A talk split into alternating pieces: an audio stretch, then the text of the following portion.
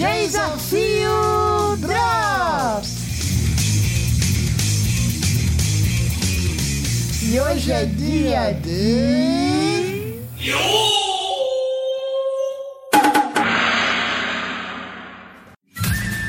A minha indicação!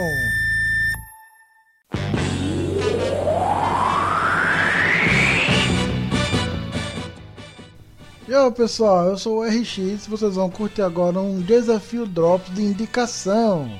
E hoje estarei indicando para vocês um Tokusatsu, Ultraman Leo. Ultraman Leo, ele é de 1974, possui 51 episódios. Ele é um, um gênero, o gênero ele é Ultra, ele é um membro da família Ultra e foi produzido pela Tsuburaya, Tsuburaya Production. O Leo começa a sua história já em meio a uma luta muito difícil no qual o Ultra Seven está enfrentando os Kaiju gêmeos Red e Black Giras. E a luta não está saindo muito boa para Seven, porque os Kaiju gêmeos têm um controle de, do comba de combate muito quase que perfeito, porque eles são literalmente gêmeos. Então um pode se comunicar com o outro, um cobre os pontos fracos do outro, tá apoiando o outro. E devido a esse ataque per combinado perfeito dos Kaiju gêmeos, o Seven está encurralado. Não bastando apenas isso, o Alien Magma aparece para deixar a luta ganha pro lado dele. É ele que está controlando os Kaiju gêmeos. Eles, devido à vantagem numérica como técnica, eles conseguem ferir o Seven gravemente, praticamente esmagando a perna dele.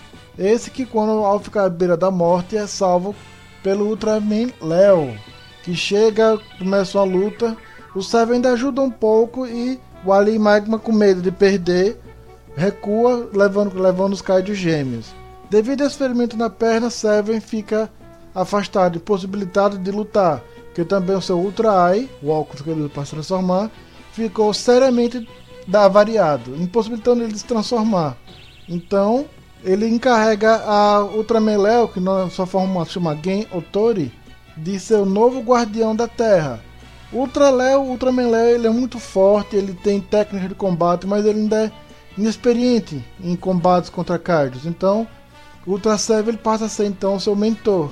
Ele que vai ensinar ele, ele que vai dar dicas para ele de combate, sobre como lutar, aprimorando técnicas. E para facilitar esse treinamento, essa tutoria, por assim dizer, o Gen ele entra para Mac, que é o Monster Attack Crew, na qual o Dan, que é a forma humana do Ultra Seven, também é, é líder. Então, um resumo muito básico, porque os acontecimentos desse primeiro episódio são muito importantes. Então, vocês têm que ver para entender. Algumas observações sobre o Tokusatsu. Ultraman Leo é considerada por muitos fãs a mais violenta dos séries ultras, porque como ele é o Léo praticamente um artista marcial, então todas as suas técnicas vão se derivar de técnicas de artes marciais, de karatê, de golpes físicos. Então, ao invés de aprender a usar um novo ataque ou dele lançar um novo tipo de ataque de luz, ou alguma coisa de luz, ou alguma arma, não, ele vai aprender um novo movimento, ele vai aprender uma nova técnica. Isso deixa a série chata? Não. Na minha opinião, ficou muito bom esse toque. Economizou muito. Daí vem a pergunta: por que economizou muito? Então, naquela década de 70, tá, o mundo está por uma crise econômica e o preço do petróleo subiu muito. E, todos os seus derivados também subiu muito o preço. Então, muitos dos materiais dos efeitos que eram usados na época ficou muito caro produzir e as empresas estavam com, em crise financeira. A Tsuburaya não era diferente. Então, borracha, pólvora, combustível para se fazer explosões, tudo ficou muito caro. Então, o Ultraman Leo ficou te, teve que se fazer com um orçamento muito baixo. Fora que a Tsuburaya estava passando por um período de crise, não além da financeira. No começo da década de 70, ele, o gênio por trás do Tsuburaya, que era Eiji Tsuburaya, faleceu. E com isso todos ficaram preocupados com o futuro, porque ele foi era o visionário que trouxe novas tecnologias, praticamente era o pai dos ultras. Isso mexeu com todos, todos os membros da Tsuburaya. Mas isso fez eles ficarem ainda melhor. A prova foi Ultraman Léo. Mesmo com todas essas crises, mesmo com tudo, todo o temor de como é ficar, eles souberam produzir Ultraman Léo. Ultraman Léo não tem tantos efeitos como seus antecessores, mas Ultraman Léo tem uma história envolvente. Cada episódio, além da técnica para derrotar o Kaiju, ele vai passar uma, uma lição. Então tem alguns tokusatsu que tem uma única lição ou que no episódio tem as lições, mas a grande mensagem maior do Tokusatsu é nunca desistir dos seus sonhos, alguns exemplos, nunca perca a criança interior. Não, o Ultraman Léo, ele não se foca só em uma. Ele se foca em várias. Então, cada episódio, cada meio que mini arco, que alguns, alguns, algumas histórias vão ficar, vão ser dois episódios, que vai ser na grande maioria, no comecinho do Ultraman Léo vai ser dois episódios. Então um, um Kaiju aparece, um Alien aparece no episódio, vai ficar dois episódios até ele conseguir derrotá-lo. Depois isso muda mais pra frente. Então a mensagem que ele vai passar vai ser em todos esses. Em todos esses episódios. Não só com o Gen, mas também com o Dan. Porque o Dan ele vai se tornar aquele mentor. Então muitas vezes o Dan ele vai ser extremamente rígido e severo com o Léo mas não porque ele não confia no Léo, não porque ele não acredita no Léo, não porque o Léo é mais jovem, ele é inexperiente. Não, é exatamente o contrário, porque ele confia nele, porque ele sabe da capacidade que o Léo tem. Então o Dan é que vai trazer essa força oculta do Léo. O Dan no começo é o que vai empurrar o Léo para frente. O Dan é que vai mostrar para ele todo o conhecimento, a habilidade, o poder oculto que ele tem e a capacidade que ele tem. Léo até hoje é uma série muito aclamada para as pessoas que conhecem Ultra. É uma das séries de, dos Ultras mais incríveis que, que se tem até hoje. Ela é lembrada com carinho. O Léo é, é querido por muitos fãs como um dos melhores Ultras daquele período show. É o melhor Ultra, com toda certeza. Ele fechou, embora o último Ultra foi Ultraman 8 praticamente o, o, o que fechou a série de ouro dos outros foi Ultraman Léo. Então ele é chamado, chama de guerreiro esquecido, que para muita gente ele é desconhecido. Muitas pessoas não conhecem Ultraman Léo, não viram Ultraman Léo. Ou, ah, teve pouco efeitos, ah, ele. Ah, falta muito efeito, muito, muitos cards foram re, reciclados, então dá pra ver, mas isso tudo não afetou em nada o Tokusatsu. Até hoje ele tem um dos arcos mais emblemáticos de toda a história dos Ultra, que é o, o arco do, do planeta Black Star e os discos vivos. Então é emblemático. Não vou falar porque é bem no final do Tokusatsu e é incrível, é incrível, é incrível. Ele marca um ponto de divisão e um plot twist gigante que deixou o Tokusatsu muito, mas muito bom. Então, tá indicado para vocês Ultraman Léo, grande Tokusatsu muito bom. Então, alguns adendos. Primeiro, Ultraman Léo ele não é de M78, que é onde os Ultras vêm. Ele é de uma galáxia meio que próxima, ele é de L77, da constelação de Leão. Então por isso que o nome dele é Léo, o detalhe no, da, da cabeça dele é diferente, porque ele não é de M78, é próximo. Segundo, o planeta dele não existe mais. Dá, porque não teve mais Léo, porque é só ele e o irmão, porque sim, ele tem um irmão que vai aparecer no Tokusatsu e não vai demorar muito. Porque esse foi destruído. O planeta dele, L77, foi destruído pelo Alien Magma. Por isso que ele fica tão enfurecido quando vê o Alien Magma atacar a Terra. E porque ele vai lutar para defender a Terra tão ferozmente. Isso não é spoiler porque fala no primeiro episódio. No primeiro episódio. Outro ponto importante. Mas é RX, eu preciso ver Ultraman 7, Ultra 7. É Ultra 7, viu? Eu me confundi. Ultra 7 pra ver Ultraman Léo? Não. Você. Basta você conhecer Ultra 7. Conhecendo Ultra 7, um pouco da história do Ultra 7, do Dan Moroboshi, já, você já está apto para ver Ultraman Léo. Ultraman Léo é como se fosse quase que pegando o final do Seven, quase que seguido Seven. Acabou Seven, não é exatamente acabou Seven e começa Léo, até porque tem Jack, tem Taro, mas é quase nesse gancho. Passou algum tempo depois do Ultraman de Ultra Seven. Então ela pega esse ganchinho ali do final do, do Ultra Seven, Ultraman Léo. E vejam com a mente aberta. Não catem os efeitos, não catem a, as falhas, não catem. Nossa, a roupa do Léo tá, ali tá rasgada. Nossa, para ver os fios das navezinhas ou dos cards. Não, não, não. Forem assistir Ultraman Léo, mergulhem na, na, no Tokusatsu, mergulhem, mergulhem na história que ele passa, na mensagem que ele vai transmitir, que cada episódio vai ter uma mensagem. Desde de maneira básica, como em todo homem, na maioria dos tokusatsu fala de superação, correr atrás do sonho, com também um pouco mais avançado, um pouco mais profundo sobre o laço familiar, o que é uma família, o que é o laço familiar. Então ele vai passar as mensagens simples, de maneira mais direta, indireta, mais profunda, muitas vezes abordando de, de um jeito mais sério ele é um Ultraman sério? É. Então, você que é muito jovem, veja, veja com a companhia de alguém mais velho, de um adulto, do irmão mais velho, ok? Mas é uma, um grande tokusatsu. Por muitos, como diz, mais uma vez, ele é esquecido. Porque essa década de 70, somente esse pedaço, tanto ele quanto o Taro, o Taro nem tanto, principalmente agora por causa do Ultraman Taiga.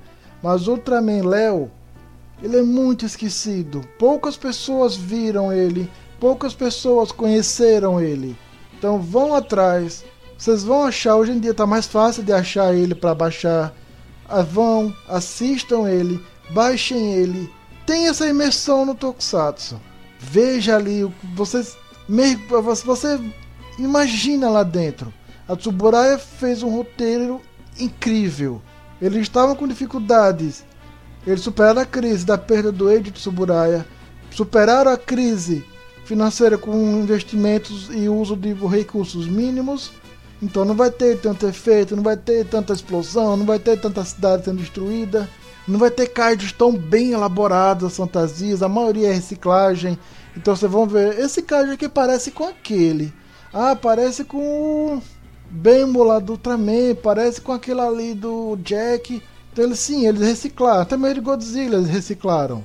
Mas eles superaram isso com uma história muito incrível. Então, os personagens são muito marcantes. O, o Gen, o Dan. Ele, quando não tá na, na Mac, ele trabalha numa. como se fosse um centro esportivo da prefeitura lá da cidade que ele mora. Então, ele é professor de educação física. Então, isso também já ajuda ele a ter todo um, preparo físico, mesmo na sua forma humana. Então todos os amigos ali perto, no, envolto ao, ao lado humano do Léo, do Gen. Então todos eles são muito marcantes, o roteiro é muito bem escrito, a história é muito bem contada. Então você, quando começa a assistir o Ultraman Léo, você não sente o tempo passar. Você não se cansa, você quer ver, embora seja em japonês e está legendado, mas você tem prazer, é uma experiência muito boa de ver Ultraman Léo. Você não sente o tempo passar, você vê um, V2, V3, V4, porque é muito bem construído, é muito bem costurada a história, o enredo. Então é, é incrível. O roteiro da Tsuburaya para Ultraman Léo foi obra de gênio. Não só na minha opinião, como na opinião de muitas pessoas que viram Ultraman Léo, elogiam demais. Até hoje o Ultraman Léo é um dos melhores Ultras até hoje. Sem contar o Orb, que eu sei que alguém fala, mas tem Ultraman Orb.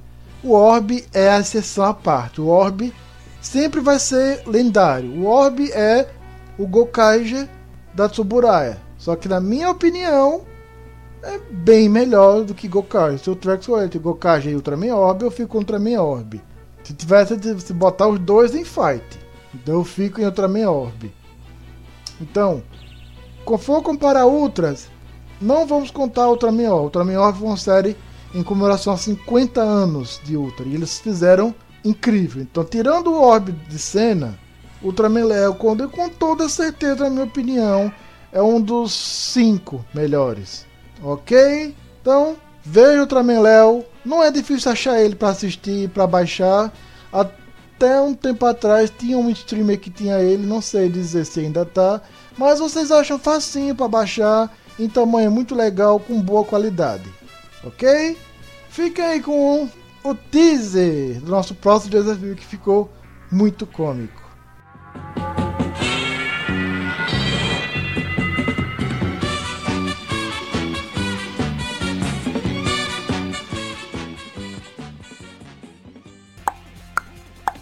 Se já souber, pode responder. E se não souber? Aí espera os 30 segundos acabar. Ou, ou não pode dizer, não sei. E aí, Júlia, sabe, não sabe? Mahou Kish Tai Earth? Não sei o que mais. Como é que é?